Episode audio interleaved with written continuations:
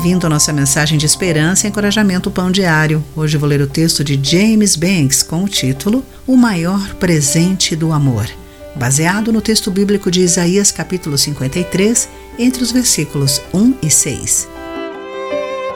Meu filho Gerson estava saindo de uma loja quando viu um andador abandonado, um auxílio de mobilidade, e pensou: espero que ali não haja uma pessoa que precise de ajuda. Ele deu uma olhadela atrás do prédio e encontrou um sem-teto, inconsciente, caído no chão. Gerson o despertou e perguntou se o homem estava bem. E ouviu dele: Estou tentando beber até morrer. Minha barraca quebrou numa tempestade. Perdi tudo e não quero viver.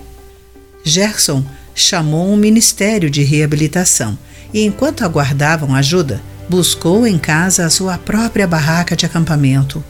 Gerson perguntou o nome daquela pessoa sem teto e descobriu que ambos tinham o mesmo nome. Meu filho não lhe mencionou o seu próprio nome. Porém, mais tarde me disse: Pai, poderia ter sido eu.